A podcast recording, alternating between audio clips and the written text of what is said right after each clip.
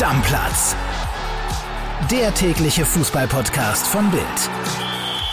Los geht's mit der vorletzten Bully Blitzvorschau und die gehört natürlich Borussia Dortmund. Am Telefon habe ich BVB-Reporter Sebastian Kurzberger. Moin Kohlsee. Moin, André. Du sag mal, Startelf, wie könnte die aussehen beim BVB? Im Pokal gab's ja schon einen kleinen Vorgeschmack, ne? Ja, ganz klar im Tor. Kobel ist keine große Überraschung. Links Guerrero, in der Zentrale Nico Schlotterbeck und Mats Hummels, weil Niklas Süle ist ja verletzt, der fällt ja erstmal zwei bis drei Wochen aus und als Rechtsverteidiger Thomas Meunier. Auf der Sechserposition Jude Bellingham und Moda Hut. Davor, weil Terzic spielt gerne in einem 4-2-3-1-System, Adiemi, Reus und Donje Malen und in der Spitze, ja, dadurch, dass Aller natürlich ja mit einem Hodentumor mindestens ein halbes Jahr ausfällt, könnte es auf Yusufa Mukoko hinauslaufen, der ja auch schon bei 1860 im Pokal vorne drin gespielt hat. Wer sind denn die drei wichtigsten Spieler beim BVB? Kobel, das ist ein absoluter Führungsspieler, der auch schon in der letzten Saison in seiner ersten Saison gezeigt hat, dass er sehr lautstark ist und ja auch gerne mal dem einen oder anderen Vordermann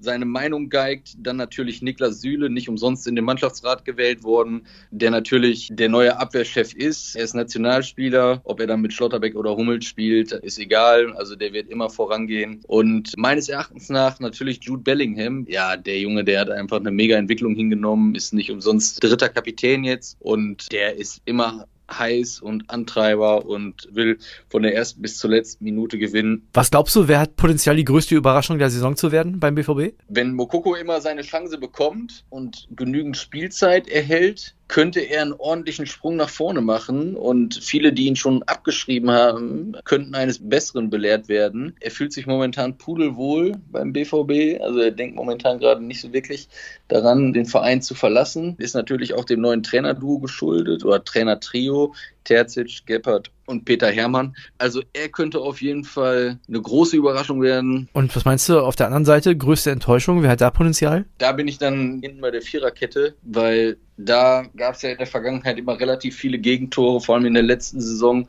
Ähm, Guerrero war in der letzten Saison schon nicht gut. Kann natürlich sein, dass er in diesem Jahr noch weiter abfällt. Sein Vertrag läuft 23 aus. Äh, man sagt ihm nach, dass er nicht mehr ganz so große Lust hat.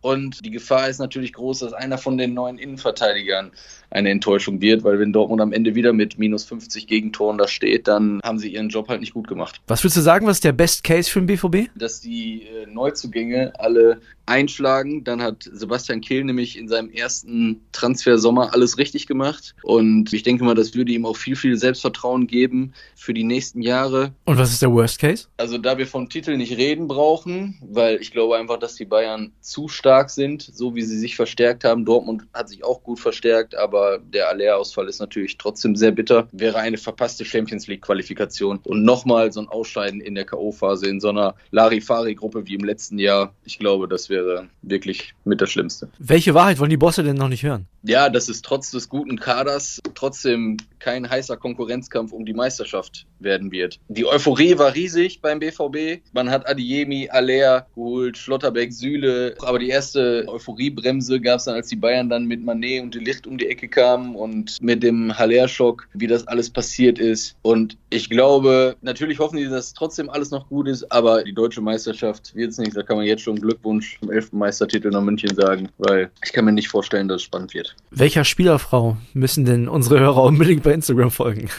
Ich denke, das ist die wichtigste Frage. Und äh, da würde ich auf jeden Fall Kati Hummels nehmen, weil die beiden sind ja noch nicht geschieden, auch wenn es irgendwann passieren könnte. Aber da gibt es ja dann doch immer noch mal irgendwie die ein oder andere Spitze Richtung Mats, wenn er mal wieder ein Techtelmechtel hat, was dann bei uns groß bei Bild gespielt wird. Ob es dann die neue Freundin ist oder einfach nur eine nette Bekanntschaft. Ja, wer Spaß an Reality-Sendungen hat, der ist da sicherlich auch ganz gut aufgehoben. Was möchtest du denn unbedingt zum BVB noch loswerden? Dass man auf jeden Fall anders als wie in der vergangenen Saison Edin Terzic viel Zeit geben sollte, auch wenn nicht alles perfekt laufen wird. Und dass man vielleicht auch einfach mal auf Nachhaltigkeit setzt und dem Jungen eine Chance gibt. Der ist erst 39. Man sollte Terzic auf jeden Fall Zeit geben. Der ist ein guter Typ.